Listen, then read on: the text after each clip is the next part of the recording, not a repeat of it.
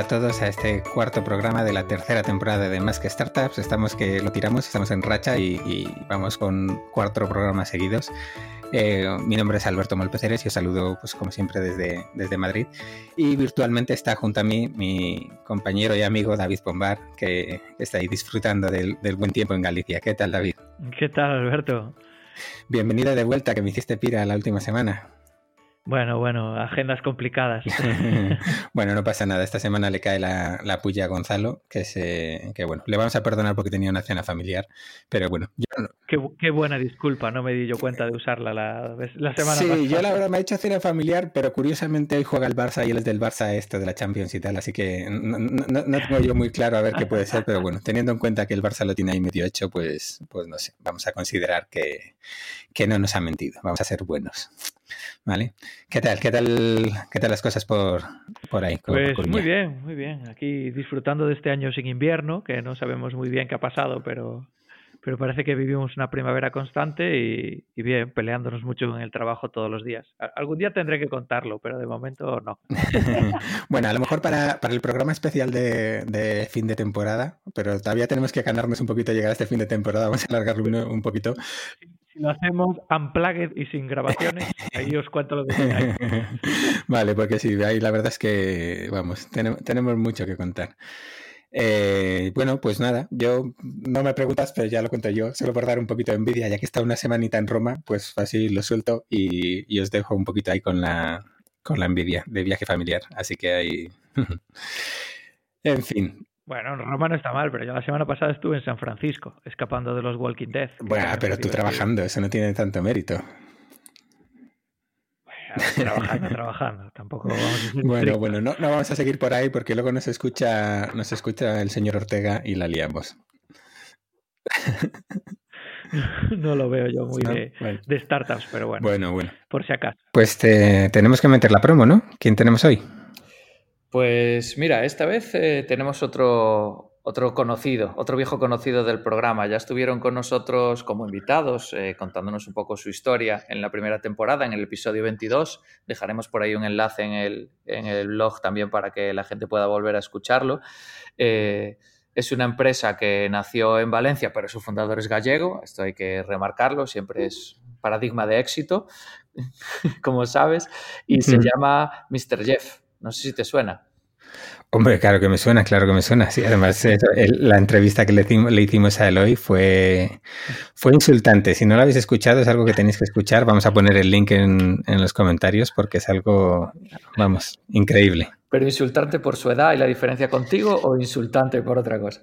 Por, por todo, por todo. Insultante, lo claro que tenía las cosas, por todo. A mí de todas las entrevistas es una de las que más me impresionó y yo creo que la tenemos que volver a traer porque de eso ya ha pasado, pues, no sé, unos dos años, ¿no? Entonces eh, nos tiene que hacer un update de, de cómo ha evolucionado en estos en este tiempo. De hecho, yo creo que es algo, algo que tenemos que empezar a hacer. Vamos a hacer como un, ah, vale, han pasado dos años, vamos a empezar a repetir algunas entrevistas que ha cambiado en, en la empresa y cómo, y cómo lo han visto. Pero, oye, que, que, una cosa es que hoy le estamos haciendo de, de, otra forma, pero que esto es, esto es la promo de Mr. Jeff. A ver, cuéntanos algo de Mr. Jeff.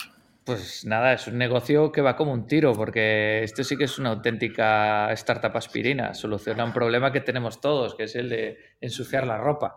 ¿Sabes? Algunos más que otros. Ya sabemos que tú eres muy pulcro, Molp, pero otros necesitamos más y necesitamos lavar más ropa al cabo de la semana. Y ellos lo que hacen es tan sencillo como un servicio de suscripción que te plancha, te lava la ropa y te la recoge y entrega en tu domicilio en solo 48 horas, que a mí, a mí me alucina. La parte de la logística tiene que ser espectacularmente compleja entonces, eh, hay packs, hay distintos tamaños eh, en función del tamaño de la familia o, de, o del modelo de convivencia. También hay modelo casa ocupa y hay modelo piso de estudiantes, todo lo que queráis. Y hay distintos tamaños de suscripciones, pues desde 24 camisas hasta bolsas de ropa tamaño lavandería, eh, bastante por tallas. Los precios a mí me parecen espectacularmente asequibles. La verdad es que si te fijas en el tiempo que dedicas eh, el coste de agua, de luz, del detergente, de no sé qué y de tal, la verdad es que ahorras dinero y encima un montón de tiempo, que a mí me parece espectacular. Entonces es tan sencillo como descargarse la app de Mr. Jeff, instalarla y a partir de ahí pues notificarles cada vez que, quieras eh, hacer una colada y ellos van a por ella y se encargan de todo. Yo además, y, esto ya no es una cuestión de solo porque sean los patrocinadores, pero vamos, es eh, chascarrillo.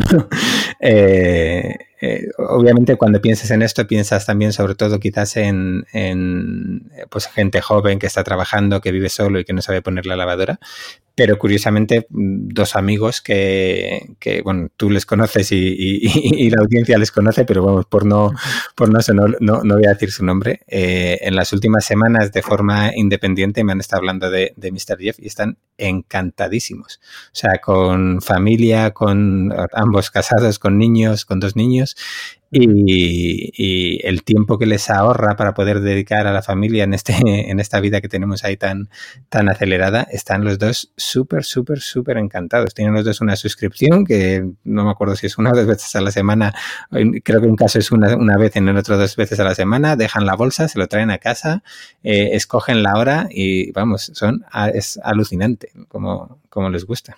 Aparte, es lo que dices, está súper bien pensado porque incluso que puedas elegir a qué hora quieres que te recojan y te entreguen, a mí me parece eh, la pera. O sea, no poco, poco cobra esta gente para lo bien que lo está haciendo, pero aún así, por lo poco que vale, eh, ¿nos han dado algún promo code? ¿Tenemos cupón esta vez? Claro, claro que nos han dado. Si metes el cupón MQS, ¿vale? las letras del programa, tienes el primer mes un 50%, lo puedes probar, y bueno, pues si te ha convencido, continúas con ellos y si no te han convencido, pues te das de baja y lo has probado. Eh, yo, vamos, estoy por hacerlo, pero creo, creo, creo que como lo haga, pues esto va a empezar a ser un coste fijo en la familia. Así que, así que ya veremos cómo lo, cómo lo hacemos. Pero vamos, tenéis todo, que te lo agradecen en casa, no te preocupes. sí, sí. Tenemos todo para probar, ¿vale? El cupón MQS. Perfecto, pues nada, para nuestros seguidores ya sabéis, probar Mr. Jeff, descargaros la app, darle una probada, eh, solo por curiosidad aunque sea, pero os aviso que el servicio engancha. Y, bueno, pues también ya que nos estáis escuchando, si queréis eh, que hablemos de vuestro, de vuestro, vuestra startup, de vuestro producto en el programa, pues tenéis en nuestra página web un nuevo enlace que pone patrocinadores eh, o patrocinios, no recuerdo, en, el que, en el que podéis ir ahí y tenéis un poquito la información de lo que hacemos y demás. En principio lo que intentamos hacer es siempre eh, que sea de una forma amigable, quizás sois un poco un poquito distinto, pero intentamos que sea de una forma amigable para todos y que, y que bueno, pues que sea bueno para todos, ¿no? que sea productos útiles y que nos ayudan en el, en el día a día. Bueno, David, pues a ver, eh, ¿a quién tenemos hoy? Trabaja un poquito. Pues eh, esta semana tenemos eh, una persona que hemos conocido gracias al programa, lo cual hace ilusión invitarle y que además estuvo con nosotros presencialmente en el episodio final de temporada el año pasado cuando montamos ese evento en, Google Campus en Madrid. Tuvimos la oportunidad de estar un ratito allí de charleta y, tal. Y, y, como nos suba poco aquella charleta, y ya hacía tiempo que lo teníamos en nuestra lista de potenciales entrevistados, pues eh, este año lo hemos recuperado para la temporada. Él se llama Juan Pablo Tejela y es el CEO y fundador de Metricool. ¿Qué tal, Juan Pablo? Pues muy bien, la verdad que encantado de estar con vosotros. ¿eh? Me hace muchísima ilusión porque he escuchado todos vuestros episodios en el gimnasio, o sea que Estoy encantado. Esta semana lo que pasa es que no voy a tener nada que escuchar porque voy a ser yo mismo. Bueno, por fin alguien dice que nos escucha y es verdad. sí, eso me consta. Yo lo conocí también hace un par de años en, en la Tarugo y tal, porque es la herramienta que suele utilizar la Tarugo para, para la visibilidad en las redes y, y, demás, que luego hablaremos un poquito de eso también. Y, y, eso es súper fan y a mí, a, mí eso también me hace gracia, bueno, me hace gracia, me gusta ahí traer a, a gente que, que, nos escucha y, y, bueno, y que, vea un poquito cómo trabajamos y cómo lo, cómo lo hacemos, ¿no? Y, Hombre, trabajar, trabajar, igual ahí te pasas. ¿Cómo? No hay mucho contenido tan, tan específico, ¿eh? Para, para empresas así de tecnología, eh, pues así tipo mm. startups, ¿no? No, porque hay podcast y, y poco más. Luego tampoco hay muchos blogs, no, al menos en España, ¿eh? estoy hablando de, Bueno, de hecho se me ha ido porque todo eso que he dicho era solo para decir que luego nos tienes que escuchar porque tenemos a Roberto que nos monta luego el episodio y últimamente le ha dado por meter unas tomas falsas al final que, que solo por eso nos vas a tener que escuchar. No me jodas. Digo, por si la gente corta, cuando sale la sintonía corta, pues ahí él va dejando ahí unas pullitas para, para, el, para el recuerdo. O sea, como, Marvel. es como en Marvel, después de los créditos, una eso, escena eso, extra. eso, eso es. Lo hice además sin pedirnos permiso, que yo todavía no sé si tomármelo bien o mal, porque siempre me cae a mí algo, pero, pero bueno. En fin, que vale, basta de cháchara, que la gente ha venido, ha sintonizado, se ha puesto a escuchar el podcast para, para aprender más de, de, vosotros. Cuéntanos si quieres, así de forma rápida, eh, quién eres tú, de dónde sales y, qué es Metricool y de dónde sale. Vale, muy bien, pues yo estudié ingeniería informática hace ya unos cuantos años no tantos como tú, ¿no? Según me han dicho. Oye, pero... oye. O sea, co corta, corta, esto no puede ser. O sea, no se puede traer invitados a trolearme, eso ya es demasiado. Bueno, venga, te, te, la perdono porque ya no nos da tiempo a coger otro invitado, pero venga, sigue. Pues, pues sí, ya terminé de estudiar yo creo que en 2002-2003 y, y, bueno, pues empecé trabajando en empresas, la verdad que siempre de producto, ¿no? eh, desarrollando software eh, pues desde empresas pequeñas, incluso he trabajado en Indra, que es más grande, pero también haciendo producto, eh, porque hacíamos, pues estaba en la parte de ticketing, hacíamos los validadores de los, de los tranvías y de los trenes, de los metros, de los autobuses, o sea que era producto propio que instalábamos nosotros. Eh, y bueno, pues así de un poco de empresa en empresa, he estado como en cuatro o cinco empresas. La última en la que estuve era Kiwan, que es un producto para analizar el código fuente de otras aplicaciones eh, y es un SaaS eh, español. Eh, maravilloso, estuve ahí ocho años y aprendí muchísimo sobre construir un producto desde cero, venderlo. entonces, vamos, la verdad que me dio una experiencia increíble, ¿no? En los, en los dos últimos años compaginé ese trabajo empezando a construir ya nuestro, nuestro producto, ¿no? Metricool. Empecé a construirlo con mi mujer, que también es informática, así que empezamos a programar los fines de semana y por las noches. Nos gustaba mucho el marketing digital y pensábamos que eh, pues en el sector del blogging hacía falta una herramienta que fuera más sencilla que las habituales. Eh, y entonces pues empezamos a hacerlo un poco para los amigos. Empezaron a probarlo. El primer fin de semana que lo publicamos, le dimos el acceso a 10 amigas blogueras de mi mujer y les dijimos que no dijeran nada, ¿no? Pues una puso un tweet y ese fin de semana entraron 100 personas, ¿no? Entraron 100, 100 usuarios. Eh, y la verdad que era un producto que daba vergüenza, ¿eh? eh estoy hablando de 2015. Como tiene que ser. Claro, claro. Tiene daba, que doler al principio. Daba muchísima vergüenza. Así que bueno, seguimos construyendo el producto, ¿no? Mientras íbamos captando usuarios, todo era totalmente gratuito, hasta que en 2016 dijimos, bueno, vamos a probar un modelo de negocio y, y entonces, pues pusimos una suscripción premium con algunas funcionalidades de pago y, empezó a funcionar. De ahí hemos, pues luego hemos sacado más planes, ¿no? Quiero decir, hemos adaptado bastante el modelo de negocio a lo que el, el mercado nos iba demandando.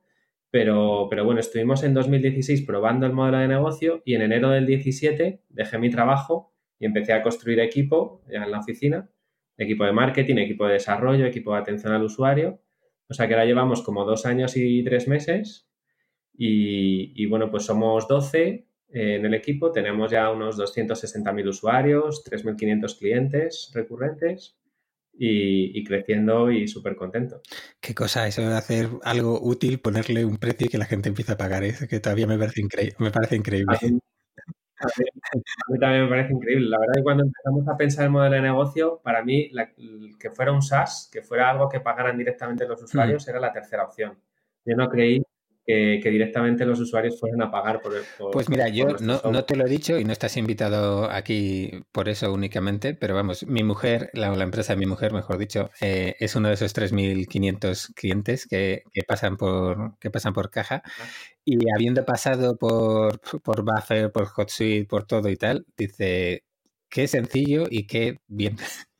Así que ella está muy contenta, así que en ese sentido. Eh, Luego me dirás, luego me dirás dónde trabaja tu mujer, porque no tengo localizada. vale. eh, entonces, eh, pasamos de que estás trabajando en otra empresa, eh, realmente ese punto de el empujón final de dejarlo y decir me voy a dedicar a esto, eh, ¿lo hiciste tú o ya que estaba tu mujer también lo hiciste los dos o cómo fue eso? No, mi mujer sigue de hecho en su trabajo anterior. Eh, lo, que es el montar el equipo y tal, ahí ya empecé a hacerlo yo solo. Ella, por supuesto, me apoya en todo. somos los dos socios, o sea que toma decisiones igual que yo pero en el día a día en la oficina estoy yo.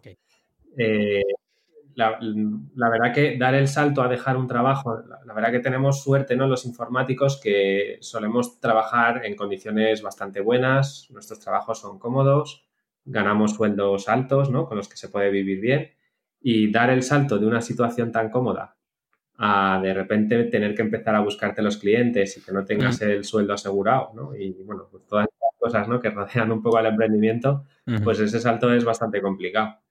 Eh, aquí personalmente, ya teniendo alquiler, hipoteca, hijos, coles, ¿no? Estas cosas. ¿Se, puede saber qué MRR tenías cuando, cuando diste el salto? Más o menos, aproximadamente, ¿eh? ¿no? eh, unos 3.500 euros. Bueno, bueno. Sí, muy la verdad. Eh, o sea, como para sobrevivir, pero la verdad que la relación con mi anterior jefe era buenísima. Muy bien sabía que yo estaba intentando montar esto desde que empecé prácticamente y, lo que pues me reuní con él y le dije, mira, estoy ya pensando en dejar este trabajo eh, y, ponerme por mi cuenta. Digo, si quieres, mm, igual dentro de seis meses lo dejo definitivamente y ya está, o empezamos a hacerlo progresivo. Entonces yo empiezo a dedicar más horas a Metricool y menos horas a tu trabajo y, y, bueno, pues yo iba facturándole por las horas que iba haciendo, con lo cual financiaba mi sueldo con, el, trabajo en la otra empresa los primeros meses y podía ya ir montando el equipo, ¿no? Contraté un par de becarios de marketing al principio y, así empecé. Incluso la oficina, la verdad que me lo facilitó mucho porque mi antiguo jefe tenía dos oficinas unidas, pero una no la estaba usando. Y le dije, como voy a trabajar para ti durante unos meses, pues si me dejas un hueco en aquella oficina que tienes vacía, pues así va a ser más fácil compaginarlo todo. Y allí seguimos desde entonces, ¿no? La verdad que como tiene espacio de sobra, eh, pues me alquila esa oficina y sigo conviviendo con él. Muy bien. Qué tío más majo. Luego nos pasas el contacto porque también, hombre, es un SaaS de análisis de código y encima tío majo, eso nos lo tienes que pasar y le traemos por aquí también. Sí, la verdad que sí. Además es una historia súper interesante. Eh, ahora la empresa eh, es, de una multinacional americana. El año pasado vendió, vendió la empresa, o sea que... ¡Ey, no hagas spoiler, tío! es, un éxito total, pero vamos, son 12 o 14 años ¿no? de, de construir empresa. Vale, vale, pues eh, nos lo apuntamos. Eh, tú escríbele mañana porque después de oír esto habrá gente ya que le quiera escribir también para llevárselo, pero que tiene que venir aquí primero, así que... en fin, has dicho, y una cosa que es interesante, ¿eh? que lo primero que cogiste fue gente de marketing, ¿vale? Que normalmente, eh, además, los técnicos somos muy de voy a coger a otros dos programadores para, para hacer el producto y tal, y empezar por el marketing es un movimiento muy inteligente que al final es lo que a ti te falta, ¿no? bueno, no, digo que te falte, pero te quiero decir que hay otras cosas que sí sabías hacer mejor como informático. Totalmente, pero claro, ten en cuenta que yo en aquel momento hacía las tres cosas, eh, marketing, atención al usuario y desarrollo, y, mm. y, sin embargo la parte en la que me sentía más fuerte era en la del desarrollo y en la que necesitaba ayuda era en la de marketing y atención al usuario. La de atención al usuario, la verdad que al principio nos daba muy poco trabajo y no tenía sentido contratar una persona entera solo para eso. Sin embargo, en marketing siempre hay mil cosas que hacer y además nos permitía probar aún más modelos de negocio, modelos de captación, ¿no? O sea, que acelerar un poco más en esa parte. Y ten en cuenta que yo llevaba ya casi dos años desarrollando producto. O sea, que el, producto estaba ya funcionando, aunque siempre hay que seguir invirtiendo, claro, pero nos faltaba mucho marketing. Entonces era, eh, tenía todo el sentido empezar por marketing. Sí, sí, sí, no, por supuesto. Bueno, y cómo, cómo era, ya que has dicho antes que daba mucha vergüenza, ahí la verdad es que tenéis muy bien segmentada la, en la página las partes del producto, pues eh, el planner, el análisis, ta, ta, ta, ta, ta, Ese primer producto de si lo que tenéis ahora es el 100%, que seguramente es el 50% de lo que queréis hacer, si lo que tenéis ahora es el 100%, eh, ese primer producto que, que, que tenía, que era lo, lo, por lo que empezó a pagar la gente. mm, bueno, por lo que empezó a pagar, en realidad fueron los informes en PDF para entregar a clientes. ¿vale? Nosotros, siendo Metricool, eh, sigue siendo un freemium, ¿no? Tiene una parte gratuita y una parte de pago. La parte gratuita es la que está más orientada a gente que no está dispuesta a pagar por una herramienta así, que es la analítica, ¿no? Que siempre es commodity. Eh, y suelen ser pues gente que igual son profesionales de redes sociales, pero que no tienen que entregar a un cliente un informe o que, que, vamos, que no lo hacen tampoco de forma muy, muy profesional, ¿no? Pues todas las funcionalidades. David se está metiendo contigo, tío. Nuestra cuenta es gratuita y no somos profesionales. Venga, perdona. Sigue, sigue, que se lo... Ya, me estaba. Claro, no sois profesionales de, de, redes sociales, sois profesionales de otra cosa y usáis las redes sociales como un complemento en vuestro trabajo, pero no sois profesionales. Hombre, si cuentas perder el tiempo en redes sociales, yo sí, pero... Claro, para mí los, los, profesionales de nuestra herramienta son agencias, community managers freelance, ¿no? Este tipo de, de profesionales o social media managers igual que están en una empresa, en su departamento de empresa, ¿no? Eh, todos los demás pues son los que consideramos más aficionados a redes sociales y esa funcionalidad es gratuita. Empezamos dando solo analítica y al principio era de la web, un poco como Google Analytics, pero enseguida metimos redes sociales y vimos que la parte de redes sociales era la que tenía más tirón. Y lo que metimos primero de pago fueron los informes en PDF, que eran para entregar a clientes. Si tú ya tienes que entregar un informe a un cliente es porque ya te dedicas profesionalmente a eso, ¿no? a, las redes sociales. Así que, eh, y la verdad que entregar informes a clientes en agencias y en freelance es el mayor dolor que tienen en su trabajo, porque hacer el informe es un sufrimiento. Así que se lo hace la herramienta automáticamente, lo entregan y cumplen. Eh, y luego pues hemos ido añadiendo más funcionalidades premium para hacer también más planes, ¿no? Como gestión múltiple de usuarios, múltiples cuentas. Cuando, cuando gestionas ya volumen, pues también tienes que ser premium. Y o sea, ya has dicho antes un poco que era un tema que, os gustaba y tenía que hacer algo, o sea, y, que tenía que haber algo más sencillo y, demás para blogueros y demás. Em, ¿Cuál era vuestra relación con, el sector, como para empezar ahí eso, a hacer una herramienta de este tipo, de este tipo y con agencias además y, demás? Vale, nosotros estábamos metidos en el sector del blogging, ¿no? Teníamos incluso una experiencia previa emprendiendo que salió mal. Eh, pero eh, estábamos metidos eh, un poco en ese sector, no tanto en el de agencias. Eh, la verdad que nos ha arrastrado un poco el mercado hacia, después hacia las agencias y, los community managers, ¿no? Porque en realidad los bloggers, bueno, los bloggers en estos cuatro años se han transformado, ¿no? Hace cuatro o cinco años estaban súper de moda y ahora son los Instagramers, ¿no? Entonces, esta misma transformación que, hemos visto, pues también la ha sufrido Metricool, ¿no? Cuando empezamos no teníamos Instagram integrado siquiera y es la red principal. ¿Vale? Entonces, bueno, pues el mercado te va, te va moviendo y tienes que ir conociendo esos nuevos usuarios, esos nuevos clientes, ¿no? Eh, es que todo lo que hacemos es muy inbound, ¿no? Es de atracción al usuario. Entonces, cuando conseguimos eh, captar la atención de nuevos usuarios, pues son ellos mismos los que nos van contando sus necesidades y, encontramos nuevos nichos, ¿no? Nuevos y utilizáis que, que ir explorando nos pasa con, países, ¿no? De repente van a, conocerte en algún país en concreto porque ha funcionado algo de marketing que has hecho allí o algún afiliado, alguna cosa así. Y, entonces, pues en eh, esos países a usar para guardar una nota mental de volver a ese proyecto, a ese intento de emprendimiento que salió mal, para que me la recordéis luego, que no se nos olvide. Pero ahí has dicho dos cosas bastante interesantes. La primera es eh, sobre la comunicación con los clientes, ¿no? con los usuarios. Eh, pues saber un poquito cómo la hacéis, si la tenéis algo así bastante estandarizada, y luego la parte de países que, ya teníamos en mente y que volveremos con ello, ¿no? Pero esa parte, eh, esa parte de hablar con, los clientes eh, o con los usuarios, ¿cómo la hacéis y cómo ha ido evolucionando desde que empezasteis? Me imagino que al principio muy personal tuya y ahora cómo, cómo ha ido cambiando eso. Vale, pues la verdad que la, atención al usuario en un producto como el nuestro es bastante sencilla. Ten en cuenta que yo venía de un producto orientado a desarrolladores, ¿no? Como Kiwan, el que te comentaba antes, que es un producto súper técnico. Te imagínate con reglas de codificación, ¿no? Reglas de seguridad. Era complicadísimo explicarle a los usuarios cómo, manejarlo, cómo, cómo, cómo funcionaba y cómo sacarle partido. Sin embargo, aquí los conceptos son súper sencillos. Es decir, eh, todo el mundo sabe gestionar redes sociales, todos estamos muy acostumbrados a los términos que se utilizan, con lo cual hay muchísima documentación en Internet sobre todo. Entonces, técnicamente es muy sencilla la comunicación con los usuarios. Aquí el reto está en el volumen, tal vez, que, eh, claro, tenemos ahora unos 260.000 usuarios y significa que conversaciones, tenemos un chat, ¿no? Dentro de, dentro de Metricool para que hablen con nosotros y conversaciones al día, pues igual hay 100, 150 conversaciones. Eh, los fines de semana menos, los fines de semana igual hay 20, 30, 40, porque como nos dirigimos a un público profesional, pues sobre todo es entre semana. ¿no? Y, y, bueno, pues somos, ahora mismo somos cuatro personas los que seguimos contestando ¿no? Eh, conversaciones fundamentalmente. Tenemos a una persona en Madrid fija que es que contesta por las mañanas, Cristina. Tenemos a una persona en Colombia, Keiner, que contesta por las tardes, noches, lo que serían nuestras tardes, noches. Luego hay unas horas por las noches que, no hay nadie, que son como cuatro o cinco horas, y yo cuando me levanto a las siete contesto lo que ha habido por la noche.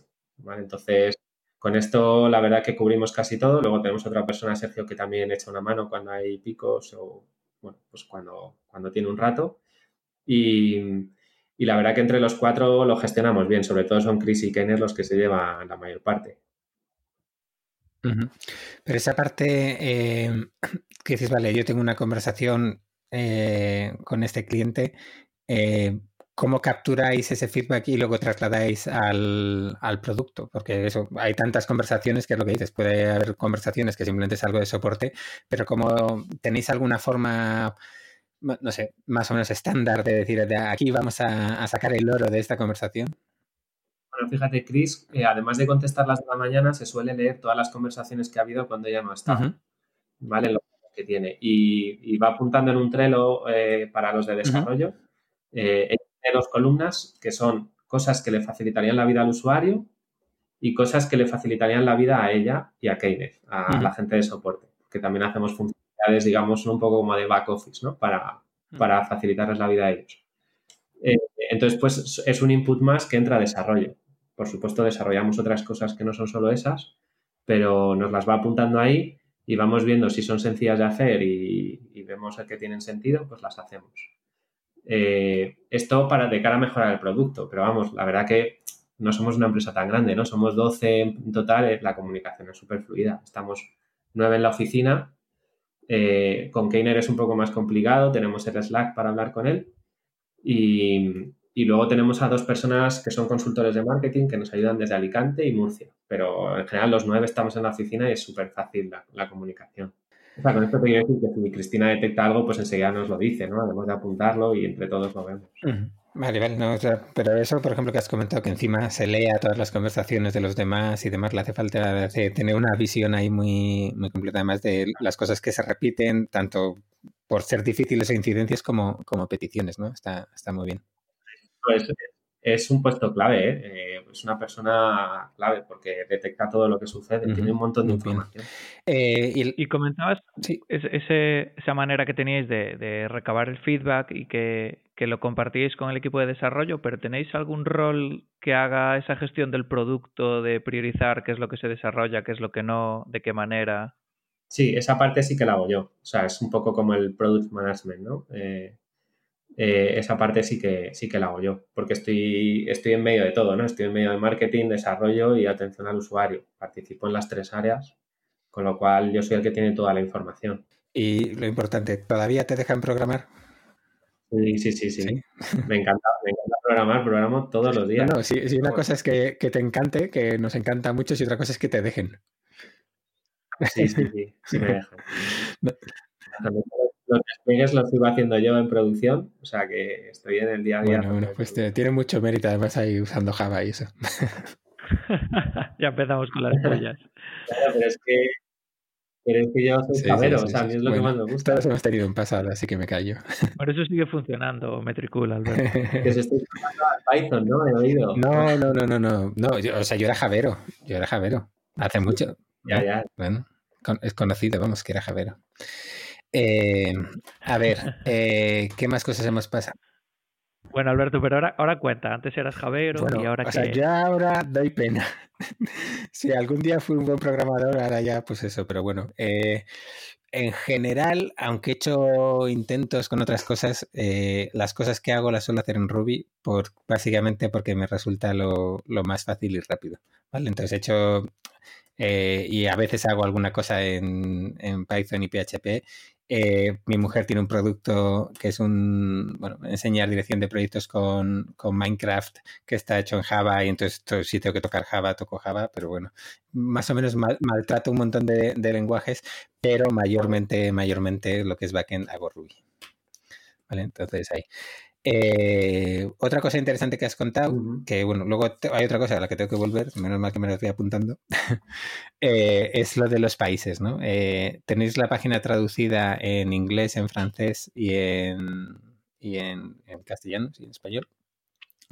has comentado un poquito que es habéis ido evolucionando y habéis añadido países según ha ido entrando los bueno entrando usuarios de, ese país, pero habéis hecho un, o sea, al final, no sé, no me creo que empiecen a llegar franceses porque sí, ¿no? O, entonces, ¿cómo habéis hecho ahí algún esfuerzo?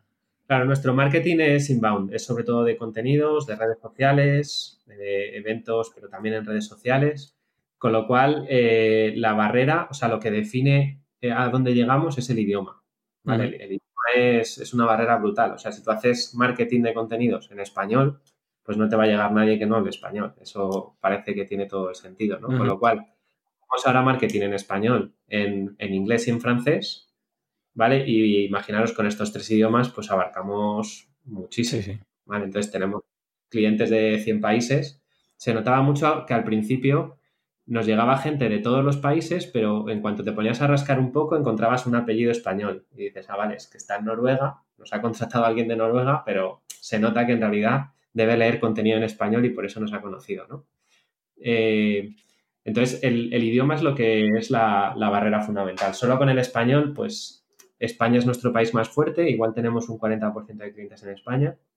Otro 30-40% es de Latinoamérica, sobre todo México, Argentina, Chile, Colombia, países más fuertes. Y luego el, 30% restante, más o menos, eh, pues del resto de países y sobre todo pues de Estados Unidos y países de Europa. Nos interesaba crecer en Francia y por eso empezamos a hacer marketing en Francia, llevamos unos pocos meses nada más.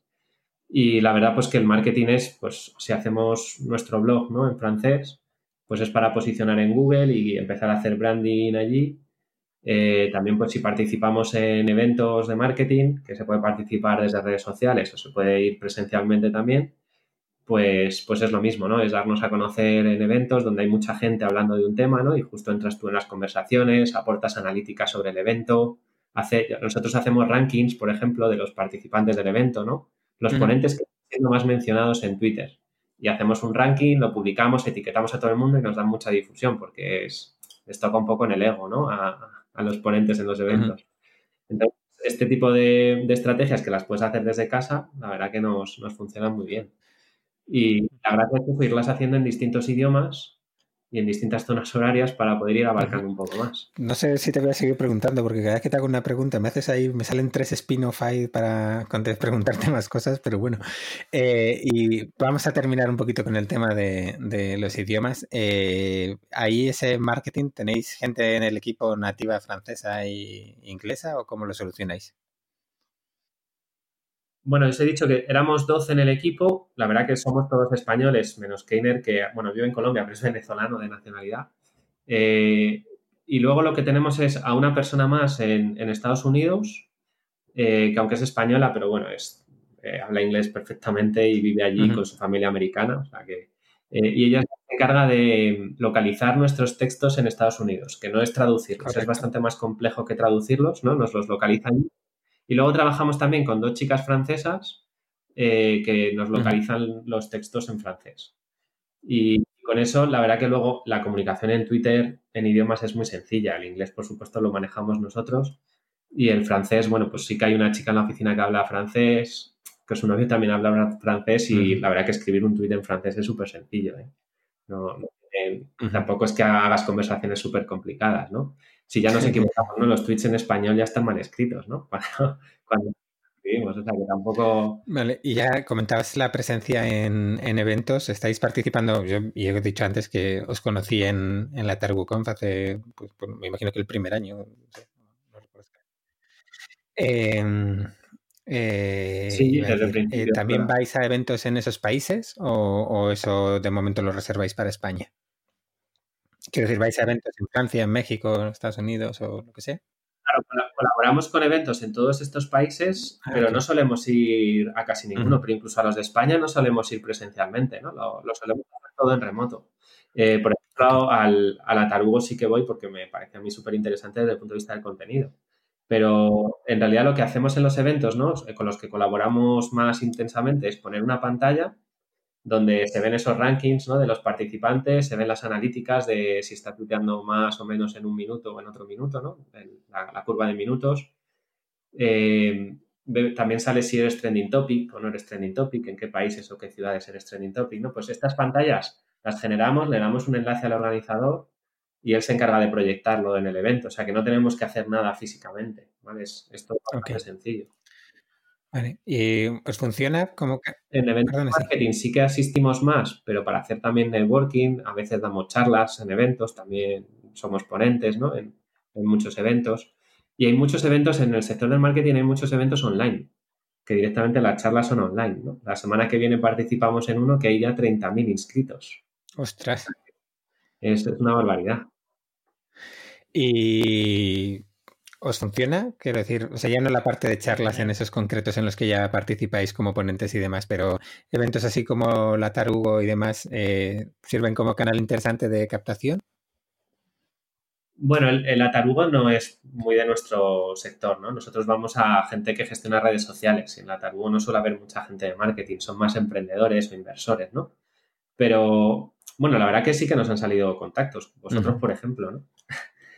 Eh, pero así para buscar clientes son más los eventos de, de marketing. Y sí que nos funcionan muy bien. De hecho, en España, eh, bueno, la gente lo suele decir por ahí, ¿no? Que si no está Metricool monitorizando tu evento, es que tu evento no, No es, muy cool. no es muy importante. Eh, Eso, claro, eso, eso la verdad que está, está fenomenal porque le damos también branding nosotros al evento, el evento a nosotros y, y al final pues funciona bien, ¿no? Ujú. Bueno, eh, has comentado al principio eh, el hecho básicamente que como empiezas, como dejas el trabajo y demás, eh, eso nos lleva a que básicamente eh, esto lo habéis hecho a pulmón, básicamente en base, o mejor dicho, a pulmón, en, el, en base al pulmón de los clientes, ¿no? Según han ido pagando y habéis ido creciendo. ¿Esto es así, sin inversión hasta ahora? ¿O? Sí, sí, sí. Eh, los únicos socios somos mi mujer y yo todavía. Eh, eh, la verdad que cuando, cuando dejé mi trabajo, pues sí que hay ahí como un abismo, ¿no? Dices, bueno, dejo mi trabajo con 3.500 euros de ingresos recurrentes que no daban prácticamente ni para pagar mi nómina, ¿no? Como para encima, bueno, en aquel momento tenía solo dos becarios, eh, pero también una oficina y, y gastos de servidores, ¿no? Había, había bastantes, más, bastantes más gastos. Eh, entonces, bueno, pues lo que decidimos fue pedir un ENISA, ¿no? Empezar, empezar por ahí para tener algo de caja y poder también emprender inversiones, eh, incluso aunque entráramos en números rojos durante un par de meses hasta que recuperábamos, ¿no? Hasta que aumentábamos los ingresos y para eso necesitas un poco de caja, ¿no? Para, para ir gestionando un poco ese crecimiento. Así que eh, pedimos el ENISA y la verdad que pedirlo fue súper fácil. Yo la verdad que pensé que iba a ser más complicado, pero eh, la verdad que en eso funciona fenomenal, ¿no? Expones un poco tu plan de negocio y supongo que debe ser raro eh, un proyecto que esté más o menos funcionando, ¿no? Tampoco ni, ni siquiera demasiados ingresos y que no, y que no te lo concedan. El, el único inconveniente... ¿No te lo concedieron? Sí, sí, sí, sí, pero quiero decir que claro, pocos, pocos proyectos que no te concedan un, un, ENISA, ¿no? Proyectos reales. Vale. Eh, eh, a nosotros nos dieron 50.000 euros porque yo presenté un proyecto de 100.000 euros y, y, nos dijeron que nos daban solo la mitad del, del dinero. Creo que el máximo uh -huh. que nos podían dar era el 70%, o sea que nos, nos, hicieron ahí una rebaja. Y nos dijeron que el otro 50% lo teníamos que poner nosotros. Así que ahí es donde normalmente la gente busca Business Angels, ¿no? Uh -huh. De hecho, a nosotros nos contactó alguno que nos decía, mira, yo te pongo 30.000 euros, que es lo que necesitas, porque nosotros ya teníamos 20.000 nuestros. Eh, dice, te pongo los 30.000 que necesitas y así tú consigues 100.000 de financiación. Y entonces, como gracias a mis 30.000 consigues 100.000, pues me das un porcentaje de tu empresa basándose en que consigues 100.000, ¿no? Y digo, vaya, pero tú solo estás poniendo 30.000, ¿sabes? O sea, quiero decir, hay mucho oportunismo, ¿no? En, en Business Angels que gracias a que se suben a Lenisa, pues, pues bueno, la verdad que eh, consiguen también mejores capital, ¿no? mejores porcentajes. Eh, nosotros la verdad que pudimos al final reunir los 50.000 gracias a mi madre y, podemos prescindir de, cualquier tipo de inversor, ¿no? Eh, a partir de ahí, pues con esos 50.000 ya sí que fuimos gestionando bien y hemos hecho una caja bastante más grande que también nos da más tranquilidad, porque eh, sin tener respaldo, quiero decir, cuando normalmente tienes un fondo, además de que te ha metido un dinero inicial, siempre está ahí, ¿no? Para poder pedir más, ¿no? O para justificar una, un segundo acompañamiento, ¿no? Una segunda inversión. Eh, como nosotros estamos solos, ¿no? Pues necesitamos ir haciendo un poco de caja, o sea, estar siempre en beneficios. Y cuando hablas un poco de beneficios, pues ya sí que hacer una inversión un poco más grande, ¿no? Como he dicho, cada pregunta que, cada respuesta me genera nuevas preguntas, con lo cual, eh, lo importante, ¿tu madre te sigue preguntando cuándo dejas de hacer el gañán y buscas un trabajo serio? No, la verdad que no. Mi madre, desde el primer día, bueno, fíjate, mi madre es funcionaria, no, bueno, ya está jubilada, ¿no? Pero no se ha movido del sitio en su vida. Pero, proyectar un poco esas inquietudes que tenía sobre mí, yo creo que le gusta. Entonces, eh, no sé, yo creo que sí. Y todavía, la verdad que tengo que decir todavía, no le hemos devuelto el dinero. Eh, eh, hay, que buscar, la fórmula para devolverse. Bueno, queda aquí, queda aquí registrado eso, así que, así que lo vas a tener que hacer. En fin. Eh, el ENISA estamos ya devolviéndolo, ¿no? Porque el ENISA era un, es un crédito, ¿no? Que durante los dos primeros años no tienes que pagar capital y vas a devolverlo a partir del tercero y estamos ya devolviéndolo. El inconveniente es que para empresas como la nuestra, encima el interés que nos han puesto es el máximo. Eh, Sabéis que el, interés te lo ajustan después de los dos años en función de cómo va tu empresa. Claro, entonces, si tú tienes una empresa con inversión desde fuera, normalmente tienes pérdidas, porque es normal, ¿no? Estás invirtiendo el dinero que te han metido desde fuera. Y el ENISA entonces te pone un interés bajo porque estás en pérdidas. Nosotros, como no podemos permitirnos las pérdidas, estamos siempre en beneficios, consideran que nuestra empresa va bien y nos ponen el interés máximo. Yo, creo que ya lo hemos comentado en ocasiones anteriores. Eh, para proyectos de bootstrapping o empresas que comienzan como servicio, después se convierten a producto, etcétera, probablemente NISA no sea el mejor vehículo de financiación. Al final, las condiciones que tiene están muy pensadas para un tipo de empresa muy concreta y que es una empresa que levanta varias rondas, que probablemente tenga un primer ENISA y amplíe un segundo ENISA, que busque otro tipo de ayudas y al final es un instrumento que tiene mucho sentido para proyectos de innovación que tarda mucho tiempo en, generar ese ingreso, pero para los proyectos de igual de innovadores o, no, pero, pero que generan caja desde el primer día y que generan beneficios desde el primer año, probablemente no sea la, mejor herramienta y, acaba siendo un lastre muchas veces para mucha gente ¿eh? que, acaba decidiendo levantar inversión porque se le empieza a acumular la devolución del ENISA con un crecimiento muy lento, con una serie de cosas y se ve obligado a, después a salir a, ceder una parte de su compañía para poder refinanciarse. Claro, hombre, la verdad que hay que reconocer que si te va bien, eh, por ejemplo, yo creo que a la de ENISA estamos devolviendo unos 1.600, 1.700 euros al mes y nuestros gastos, nuestro presupuesto al mes igual son 45.000 euros. O sea que eh, para nosotros no es un gasto importante, ¿no? O sea, esa es un poco la idea, ¿no? Que tú lo pides dos años antes y para cuando tienes que devolverlo se supone que has debido crecer como para que devolverlo no sea un problema. Bueno, pero te pidieron 50, si te llegan a dar los 100, te estaría doliendo más. Claro, efectivamente, sí. Ahí sí. Y, luego con CDT nos ha pasado algo parecido. Sabéis que hay una línea Neotech ¿no? para subvenciones también de proyectos innovadores y la verdad que las puntuaciones siempre nos las dan un poco bajas, en, sobre todo porque nos penalizan por no tener un socio inversor que tal vez pueda responder por el proyecto que vamos a emprender, ¿no? O sea, quiero decir, no, no confían en que podamos ejecutar el proyecto si los financiamos solo con los clientes. ¿Vale? Esto es un punto que valoran y que, y que, nos penaliza. Sí, es, a mí también me parece súper curioso. Digo, pues debería ser al revés. Pero es lo mismo, está, pensado para lo mismo, ¿no? Proyectos que no dan caja al principio y que necesitan inversión. Y entonces valoran que todo eso lo hayas hecho bien. Bueno, pues dentro de las cosas un poquito que, teníamos en mente, a mí me queda, por ejemplo, y aquí entramos en la parte en la que ya no me acuerdo si lo he preguntado o no, pero eh, tengo curiosidad, vosotros tenéis un programa de afiliación para la gente que tiene, que tiene que tiene cuentas con, vosotros. Yo me he creado el link de afiliación para probar si funciona y así financiamos un poquito más que startups. eh, eh, ¿Qué tal funciona eso? Porque es algo a lo que también eh, no sabes muchas veces si dedicarle algo de tiempo o no, porque no sabes si la gente lo va a compartir o no y tal. ¿Cómo, cómo se La verdad que el, de los afiliados, los que intentan hacer algo, el 90% no les funciona, porque no le dedican el tiempo que necesita. O sea, la, la, afiliación, que en el fondo es dedicarte a vender el producto de otros, es un trabajo, eso, hay que hacer un esfuerzo para lograrlo, ¿no? Eso no, no es sencillo. Pero la verdad que tenemos algunos que suelen ser seis o siete nomás, que funcionan muy bien y que todos los meses reciben bastantes ingresos de, nuestro programa de afiliación.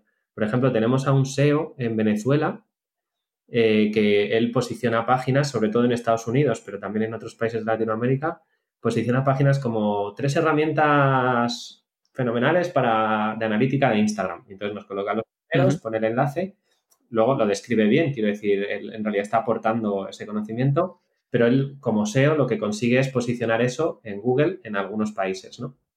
Eh, y pues claro, yo creo que este, esta persona está cobrando entre 300 y 400 dólares de Metricool todos los meses, que en Venezuela, primero cobrar en dólares, pues no está mal, y 300 o 400 todos los meses, pues son varios salarios, ¿no? Eh, entonces, bueno, pues, eh, pues yo creo que para él esto es, está muy bien. Luego en Estados Unidos también tenemos algún afiliado, tenemos una afiliada en concreto que se dedica a hacer anuncios de retargeting para comunidades de marketing que tienen ellos. No sé exactamente bien cómo, debe ser su negocio completo, pero pone anuncios promocionando Metricool en Facebook Ads a, comunidades concretas que sabe que van a funcionar bien. O, sea, invierte, hace, paga por tráfico para conseguir después. Va, pero eso, eso, gente con Amazon lo hacen, vamos, a patadas. Sí, sí, sí. Sí, lo que pasa es que, claro, tiene que ser a comunidades donde sabes que la conversión es alta, porque si no se te van los datos y el, al final la comisión de afiliación, pues es, en, el caso de Metricool, pues son 50 dólares, ¿no? Por cada cliente que nos consigue. Algún eh, amigo tenemos que quiso vivir de afiliación. sí. Es verdad, ya me estoy acordando. Ya sé quién Pues nada, nosotros en el post de esta, de esta semana va ahí el disclaimer, vamos a poner link de afiliación y a ver si con eso pagamos el servidor un, un mes. no, la verdad que es complicado y tienes que, tienes que trabajarlo tiempo. No, era simplemente yo pues en distintos proyectos sí que eso pues a veces piensas, ¿no? Decir, oye, debería invertir en eso y tal. Y el sistema de afiliación, bueno, eso, eh, piensas si deberías invertir en esto y, nunca tienes claro si mejor eso o mejor a otra parte del producto y demás. Pero eh, el sistema de afiliación nuestro caso fue bastante sencillo de implementar porque nosotros ya tenemos un acortador de enlaces para nuestro planificador de redes sociales que traquea todos los clics que se producen en los enlaces. Con lo cual, eh, hacer enlaces de afiliado que traquee esos clics y que apunte los usuarios que se van registrando, pues técnicamente es bastante sencillo. Luego, hacer un poco de analítica, ¿no? Proporcionar paneles, un dashboard a los afiliados para que puedan ver los resultados. Vale, eh, eh, eso justo te iba a preguntar, si es algo que habíais hecho vosotros o habíais hecho, utilizado, yo que sé, alguna herramienta tipo, yo que sé, First Promoter o alguna cosa de las que hay por ahí para, para ello. En nuestro caso lo hemos, lo hemos hecho nosotros, porque la comisión tampoco es muy alta, no hay demasiados márgenes. Metricool es un producto barato, y si metes a un intermediario más que se lleva también otra parte de, del pastel, pues al final va quedando muy poco eh, Vamos, cuestan, cuestan un dinero. Podéis hacer un spin-off ahí de, esa parte. Nada, yo estaba revisando el producto antes, eh, una vez más, porque nosotros sabes que, lo usamos, que a mí me gusta, entre otras cosas, para ver gente que nos deja de seguir en redes sociales y después acosarlos y este tipo de cosas. Pero, el cotidiano, el cotidiano de las redes sociales. claro. Pero había un par de cosillas que, me ha chocado. ¿Ha visto? Bueno, primero que tenéis una, un chat interno, una herramientilla de chat que entiendo que para soporte, etcétera, pero no solo para soporte, también la utilizáis para enviar eh, notificaciones, nuevas funcionalidades y tal a los usuarios. Eh, ¿qué, tal, ¿Qué tal os funciona? Bueno, la verdad que muy bien. Empezamos con Intercom, eh, un poco a, a, rebufo ¿no? de Tutelus, ¿no? que Miguel Caballero ¿no? se encargó de promocionar mucho Intercom y, yo aprendí un montón. Otro que le pegaba los links de afiliados, Miguel Caballero también. Ah, sí. no, hombre, por digo por lo de Intercom. siguiéndole, siguiéndole un poco, pues aprendí bastante de Intercom, pero la verdad que enseguida, en cuanto empiezas a tener un volumen de usuarios grande, se te va de precio. Así que nos, migramos a Crisp, que es una herramienta francesa de un equipo pequeño, un SaaS, y la verdad que estamos súper contentos con ellos. Nos dan un montón de posibilidades y una de ellas es la de enviar mensajes nosotros, ¿no? Eh, o sea, ser proactivos en esa comunicación. Eh, pues puede segmentar, ¿no? Que los usuarios que tienen una determinada condición pues se les dispare un mensaje. Y sí que suelen servir esos mensajes para que sepan al menos que el chat está ahí y que si tienen alguna duda, pues que te pregunten, ¿no? Porque la verdad que como hay tantas cosas en las herramientas hoy en día, ¿no? Que salen por todos lados, eh, pues botones naranjas para que compres, botones tal, ¿no? Al final el chat acaba pasando desapercibido. Y, y, con esos mensajes generamos conversación. En realidad la atención al usuario es una oportunidad siempre de, venta, de hacer engagement con los usuarios, ¿no? de, contarles cosas que no conocen. Así que eso, eso funciona muy bien, mejor que los mails, que casi que los abre cada vez menos gente, ¿no? Cada vez menos, sí, señor. Y... Tiene que ser usuarios que estén ya en tu herramienta, que estén dentro de tu plataforma para poder hablar con ellos y el mail puedes eh, contactar sin que entren, ¿no? Pero eh, funciona bastante mejor que los mails, desde luego. Bueno, David, mira rápidamente en su página si tienen, si tienen un programa de afiliación y les metemos un enlace en el post también a eso. A los de, a los de Chris. o si no, que lo hagan rápido, que usen el, el spin-off de Metricool y, y, ahí sacamos un dinerito, tío. Nos lo miraremos y, lo enlazaremos. Pues, que, el coste de esto sube mucho. justo, justo entrando en la herramienta y en este chat que comentabais de Crisp, eh, una de las notificaciones que me saltaba estos días era que habéis sacado una nueva integración con Google My Business. Y antes comentabas que la mayoría de vuestros eh, clientes son usuarios de, o sea, gestores de redes sociales, community managers, agencias, etcétera. ¿Cuánto porcentaje o cuántos clientes tenéis que tengan también una ubicación física o que se enfoquen en la venta en, en tienda física para tener que haber hecho esta integración? Bueno, o sea, en realidad eh, tenemos muchos clientes que son también cliente final, ¿eh? o sea, que son el responsable de marketing de una empresa, ¿no? o incluso restaurantes, ¿no? Que utilizan las redes sociales, pues para, sobre todo Instagram se utiliza muchísimo en, restaurantes, eh, pero también marcas de ropa, ¿no? o sea, tiendas, me refiero. luego, el Google My Business también lo gestionan a la vez community managers o agencias. Bueno, imaginaros un community manager freelance que le lleva las redes sociales a 10 restaurantes de su barrio. Pues también les lleva el Google My Business. Y el Google My Business genera visitas también. Tú puedes publicar post en Google My Business y genera clics. Les puedes mostrar ofertas del restaurante y al final nosotros integramos esa información en el informe que le entrega el community manager a su cliente. ¿Vale? Entonces, eh, la verdad que era una integración que nos pedían no solo los, clientes finales con ubicaciones físicas, sino también los community managers y las agencias. Luego también eh, funciona muy bien Well My Business para el SEO. Entonces, las agencias que además de llevarles las redes sociales a sus clientes, les llevan el SEO, eh, intentan también posicionar el negocio con Google My Business. ¿Vale? O sea que al final era una pieza que encajaba dentro de todo el puzzle, ¿no? Nos pasó un poco lo mismo cuando integramos también Facebook Ads y Google Ads, ¿no? Nosotros hacíamos como la parte orgánica de redes sociales y de repente integramos las plataformas de publicidad. La idea es que lo tengas todo en, un mismo sitio y que los informes que entregan nuestros clientes sean más completos. Tenemos planes de añadir todo lo que nos queda, aún os podéis imaginar. Pinterest, Twitter Ads, muchas más cosas de Google que tenemos pensadas. Facebook Dates. sí, sí, la verdad que Facebook, bueno, y sobre todo Instagram, es que cada semana saca cosas nuevas. ¿eh? Hay, que estar, hay que estar ahí escuchando al Mark Zuckerberg a todas horas. Eh, y así por curiosidad, ¿hay alguna red que digas, ¿para qué habremos invertido tiempo en esto? Sí. la verdad que tampoco tenemos tantas, ¿no? Como para que, para que nos haya pasado eso. Pero fijaros que Twitter era nuestra red principal al principio y ahora es la última de la cadena. Joder. O sea, Instagram, LinkedIn, eh, Facebook están, están muy por delante ahora. Y curiosidad, ¿vais eh, o tenéis plan de meter alguna red china de estas que de repente tiene 100 millones de usuarios simultáneos y así? ¿O... TikTok, ahí de que sale Bonilla bailando.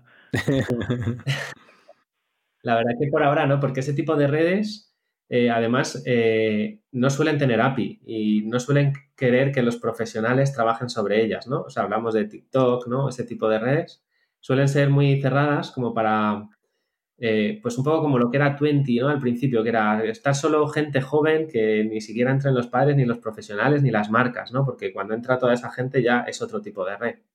Entonces, supongo que cualquier red puede ir cambiando las reglas del juego, ¿no? Instagram también las ha cambiado 20 veces. Pero este tipo de redes que de repente se ponen tan de moda suelen ser muy cerradas. Bueno, ni falta que se hace, que ya va, ya va bien. Eh, David, ¿algo más? Hombre, pues eh, yo creo que tratándose de un SaaS y aparte con toda la información que nos ha dado Juan hasta ahora, yo creo que no podemos pasar sin preguntar por vuestro modelo de precios. ¿Cuántas veces habéis cambiado el pricing? Bueno, la verdad que no tantas, ¿eh? Soy muy conservador en eso. Eh, pero eh, la verdad que no tenemos una complicación muy grande porque vamos a un mercado que está ya maduro, ¿vale? O sea, hay 20.000 herramientas ¿no? de, redes sociales. Eh, y entonces, pues tienes que elegir un poco dónde está tu hueco, si en la parte de precios más bajos, eh, llegando a mucha más gente, en la parte de precios más altos, dirigiéndote solo a grandes empresas. Y si esa decisión la tomas y no la cambias mucho, los precios tampoco tienen que cambiar mucho. Cuando empezamos solo teníamos un plan, luego sacamos cinco planes en total y, y aprovechamos ese cambio de cinco planes para subir el precio también del plan que habíamos sacado al principio. Hombre, me ha gustado bastante. Eh, al margen de este cambio, y luego hicimos otro cambio el año pasado porque metimos una divisa más. O sea, al principio solo teníamos dólares y el año pasado metimos euros también. Y al cambiar, al meter dos divisas, hicimos un pequeño ajuste en los precios, pero simplemente para que redondearan un poco más en las dos divisas, ¿no? Eh, al margen de eso no hemos cambiado más los precios. Yo sigo pensando de todas formas que estamos en una fase de crecimiento y, nos tenemos que concentrar en seguir captando usuarios, ¿no? O sea, tenemos 260.000, pero otras herramientas como Hootsuite o Buffer tienen 10 millones de usuarios. O sea, no, estamos en un punto de madurez como para andar haciendo demasiados ajustes en eso todavía. Tenemos mucho recorrido, seguramente con los precios que tenemos. Claro, bueno, el tema del pricing es, eh, es, infinito, la verdad, pero, pero me ha hecho mucha, me ha generado mucha curiosidad cómo tenéis esos tres primeros precios, ¿no? El gratuito, el individual y el de equipos. Y después, haciendo un poquito más de scroll, resulta que no son tres, que en realidad hay seis planes de precios distintos y que, la tarifa se estira bastante por arriba. ¿vale? Cinco, cinco más el gratuito, sí. Eh, y luego arriba es que están como resumidos en tres grupos, ¿vale? Eh, pero sobre todo es el de equipos que se divide en tres, equipos pequeños, medianos y grandes. Es es, sencillo de verlo así, pero como teníamos cinco, pues bueno, los chicos de marketing sí dijeron, no, hay que poner un resumen arriba porque si no se vuelve tabla locura, ¿no? Pero ahí si miras también la página de pricing, abajo sale un eh, qué marcas confían en vosotros. Eh, a ese tipo de marcas que aparecen ahí como, yo que sé, Coca-Cola, Adidas, Burger King, eh, yo que sé, Toyota y demás les cobráis únicamente eso, pues lo máximo que puede ser básicamente 300 euros al mes o a esos tenéis ya también un tipo de planes especiales? Esos, o sea, seguramente esos están pagando lo mínimo o incluso, incluso puede haber alguna marca de esas que sea gratuita. Porque no por el tamaño de la marca que, que gestionas, sino por el número de marcas que gestionas. Entonces, igual hay una agencia que lleva 200 restaurantes, porque está especializada en llevar redes sociales de restaurantes, que es el que más paga. ¿Vale? Pero igual esos restaurantes son todos muy pequeñitos. Sin embargo, hay un community manager que lleva McDonald's en Perú, solo lleva McDonald's, y ese paga solo 14, mm, 14 euros o 17 dólares, porque como solo lleva una marca, ¿vale? O sea, no, cobramos en función del tamaño de la marca. Pero el tamaño de la actividad. Ya, la verdad que, o sea, hay otras herramientas, por ejemplo, que te van sumando el número de seguidores de las marcas que conectas y en función del número de seguidores totales es como te cobran. La verdad que me parece complicadísimo. Entonces, al final, por simplificar, bueno, pues lo, dejamos así. Bueno, aquí hay una cosa que vamos, tampoco te vamos a volver loco con esto porque has demostrado que lo que estáis haciendo os está, os está saliendo bien, así que eh, mejor sigues haciendo lo que, lo que a ti te parece y no lo que nosotros dos te decimos. Hay mil vueltas, ¿eh? Y hay un montón de clientes que nos dicen, oye, pero esto deberíais hacerlo así. Digo, joder, ya, pero... Sí. O sea, es que los cambios además hay que pensárselos mucho, que hay una base instalada, ¿no? Es, complicado.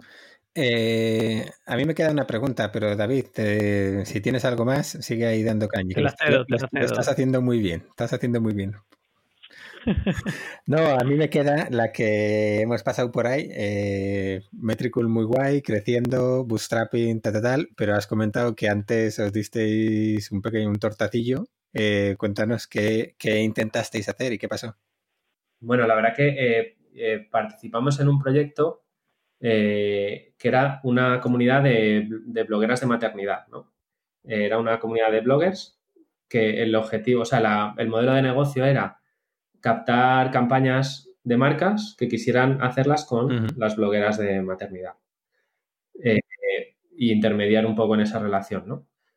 Eh, la verdad que ahí lo que es a nivel de, de socios lo hicimos todo fatal, ¿no? Porque empezamos sin, hacer nada, eh, sin, quiero decir, sin tener ningún contrato, ni, pacto de socios, ni nada. Eh, tardamos mucho en constituir una sociedad y al final, o sea, la relación entre los socios acabó mal, pues por eso, ¿no? Entonces nosotros decidimos salirnos, quedarnos fuera y, la verdad que eh, seguramente esa experiencia, que fue bastante negativa, muy, muy negativa, ¿eh? Eh, pues probablemente es lo que más ha condicionado que luego emprendamos algo solo nosotros, sin, intentando ir un poco de incluso de financiación, de socios, ¿no? O sea, eh, digamos que salimos un poco escaldados ahí y nos hemos pasado al otro extremo. Ya, bueno, la siguiente pregunta que te iba a hacer, ¿qué, fue lo peor que salió? Pues bueno, casi, casi la has contestado, pero bueno. Eh, una pregunta también por caso, por curiosidad. Y tenéis muchos, ya que sois los dos socios, eh, pareja y demás, tenéis eh, muchos eh, consejos de administración, por decirlo de alguna forma, cada noche en la cena, o, sois más de, oye, vamos a revisar estas cosas cada X tiempo de más, o aprovecháis cada momento. ¿Cómo hacéis eso para conciliarlo? yo creo que en el día a día no dedicamos tanto, o sea, yo sí que le cuento a Laura las cosas que igual se pierden en el día a día, ¿no? Pues igual que ella cuando viene de su trabajo me cuenta también cosas de su trabajo. Eh, en ese sentido no veo que, invada demasiado, ¿no? Eh, pero luego igual cuando nos vamos a cenar los dos solos por ahí, ¿no? Que igual hemos conseguido dejar a la niña con los abuelos esa noche, pues igual vamos al cine y luego a cenar o lo que sea, pues ahí sí que salen un montón de conversaciones de la empresa. En eso, en eso sí, esas, esas cenas igual sí se convierten más en, consejo. Pero la verdad que a mí me, encanta porque luego, eh, como en realidad el que está en el día a día soy yo, ella me deja un montón de espacio ¿no? para, para decidir. O sea, hablamos un montón de cosas, pero, pero luego sabe que en el día a día el que está allí pues con los empleados, con los clientes, soy yo, ¿no? Entonces hay un montón de decisiones que tienes que reaccionar rápido, y luego ya las explicas y vamos a ver cómo, cómo podemos seguir actuando en el futuro juntos, ¿no? Eh, pero la verdad que lo llevamos fenomenal. Yo no me arrepiento nada, ¿no? Porque al principio cuando empezamos leí bastante sobre cómo debían ser tus socios, ¿no? Y hay un, hay un punto negativo, ¿no? Los, todos los, los, los, fondos de inversión, ¿no? Que dicen si los socios son pareja o amigos, ¿no? Punto negativo, ¿no? Van, van ahí como de su checklist, ¿no? pues no sé, a mí me parece que, no es tan peligroso, ¿no? O sea, si al final ya tenemos esa sociedad montada para la familia, para la casa, para un montón de cosas, será más fácil que con un desconocido. ¿no? Bueno, eso, eso eh, lo que comentabas de algunos fondos que ponen ese check negativo, creo que es una conversación que hemos tenido con varios con varias personas más y, creo que era Luis Martín Caviedes, el Business Angel, que decía que el dos de sus mejores inversiones y sus mayores exits habían venido de startups fundadas por matrimonios y, además eh, algunos conocidos y tal. O sea que, bueno, eh, al final la estadística está ahí, está ahí por algo. Claro. Bueno, pues yo creo que esta parte de la entrevista la, la, podemos dejar por aquí, la podemos dejar aquí ya. Ya, eh, bueno, ya veremos si, si, se nos quedan cosas, pues ya te volveremos a, pillar otro día por banda. Y lo que vamos a hacer es básicamente, eh, pues bueno, eh, antes teníamos dos secciones habituales, ahora solo tenemos una porque la otra va a volver en otro formato, eh, en algún momento cercano. Pero bueno, tenemos esta sección en la, de la pregunta encadenada que dejado el, el anterior invitado para, para el siguiente sin saber quién viene. Y en tu caso, pues fue Cristina Santa María, Santa Marina, después de que tuvimos la coña en ese apellido, casi, casi me confundo yo, eh, que Cristina pues eh, dejó la pregunta que te va a hacer David para, para, para que la respondas tú. Ahora te hago de azafato. Hombre, claro, algo tienes que hacer aquí para ganarte el sueldo, chaval. Sí, sí. Bueno, como, como, sabes, el formato eh, ya he dejado una pregunta sin saber que eras tú el que, el que venía hoy al programa y tú vas a tener que dejarnos otra pregunta para el siguiente que además tendrás que, responder. Muy bien. Y la pregunta de, de Chris, como pues no podía ser de otra manera, es eh, de todo lo que te ha escuchado Alexa en tu casa, ¿qué te daría miedo que contase? Vale, o sea, bueno, lo interpreto que no es, o sea, yo en mi caso es Siri la que más ha tenido que escucharnos, ¿vale? Pero bueno, supongo que se refiere a cualquier, ¿no? cualquier asistente ¿no? de estos de voz que lo saben Seguro. nosotros. Eh, Yo la verdad que...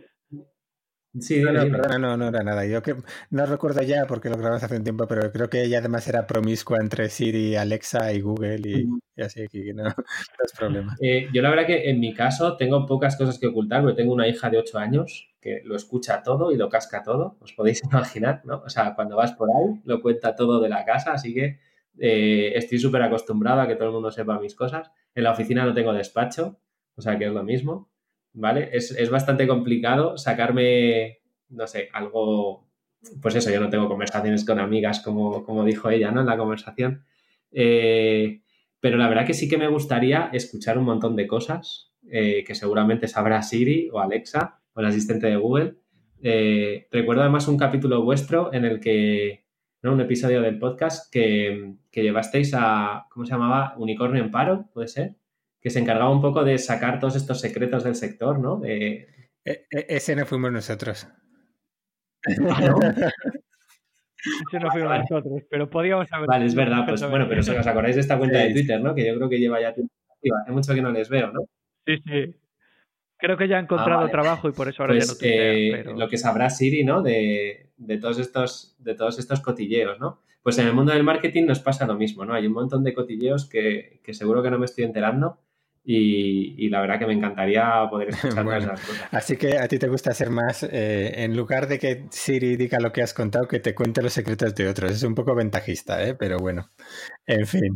Bueno, entonces te toca dejar la pregunta para el siguiente. Vale, yo la verdad que, eh, claro, construyendo equipo y eso, estoy bastante concienciado con el tema de los valores de la empresa, ¿no? De cómo transmitírselos al equipo y, y un poco, pues que nos alineemos un poco en eso, ¿no? Así que yo le preguntaría al siguiente que cuáles son los dos valores fundamentales que hay en su empresa, ya sea porque se los han inculcado a él o porque los intenta inculcar él, y, cómo consigue que, eso sea homogéneo, ¿no? Que todos, que todos estén a una, ¿no? En, los valores de la empresa. Y yo, bueno, como sé que tengo que contestar, ¿no? Pues eh, yo quería contar que en, en Metricool intentamos siempre que la, que la que la sinceridad y la confianza ¿no? Eh, estén en todo lo que hacemos y la verdad que me cuesta bastante eh, algunas veces porque, no sé, o sea, tú cuando haces algo mal en tu trabajo, pues te cuesta como decir, mira, esta semana no he hecho ni el huevo toda la semana, pero ha sido por esto, por esto y por esto, ¿no? Ese tipo de cosas cuesta bastante decirlas a tus compañeros, a tus jefes, ¿no? Siempre intentas como, o sea, igual sabes que no has hecho bien algunas cosas, pero intentas que no se note, ¿no? Pero sin embargo, esa sinceridad yo creo que es súper útil para el equipo. Eh, a mí me da muchísima confianza, desde luego, si alguien del equipo me viene y me cuenta cosas que ha hecho mal, ¿no? Porque ya sé que puedo confiar en esa persona, sé que se está examinando el mismo y no tengo que estar yo pendiente, ¿no? De si está haciendo el trabajo, si no lo está haciendo. Eh, o sea, yo odio un poco ese micromanagement, ¿no? Así que eh, toda, esa, toda esa confianza me resulta súper útil. Pero yo os digo que me cuesta, me cuesta que todos lo vean igual, ¿no? O sea, luego hay muchos, hay muchos hilos, distintas personalidades, ¿no? Esa parte, la parte de gestionar personas es complicadísima. Bueno, pues nada, ya tenemos pregunta para, para el siguiente invitado. Lo que no tenemos es invitado, pero la pregunta ya, la tenemos. Bueno, pues antes de cerrar el programa y despedirnos, eh, no podemos dejar de recordaros el patrocinador de, de, este programa, que ha sido Mr. Jeff, la aplicación, la plataforma de suscripción para vuestra colada, para, vuestra para lavar y planchar vuestra ropa. Eh, no dejéis de probar el servicio, tenéis ese cupón que os genera un 50% de descuento el primer mes con las letras MQS que podéis introducir en la app y que os va a permitir probar este fantástico servicio y, no dejéis de, de escribir en redes sociales y de darnos vuestro feedback una vez lo probéis. En fin, eh, Juan Pablo, que muchísimas gracias por haber gastado esta, esta horita larga con, nosotros. Eh, encantados de saber más de, el proyectazo que tenéis ahí. Y, y, nada, que nos seguiremos viendo por ahí. Así que muchas gracias, David. También muchas gracias. Has hecho muy bien de azafato en la parte de las preguntas. Así que. Ya te paso la factura. Ahí, con lo que saquemos del link de afiliado de, de Metricool. Perfecto. Así que bueno, pues nada más. Eh, muchas gracias a todos por escucharnos y bueno, pues hasta esperemos la semana que viene. Muy bien, muchas gracias. Un abrazo, hasta luego.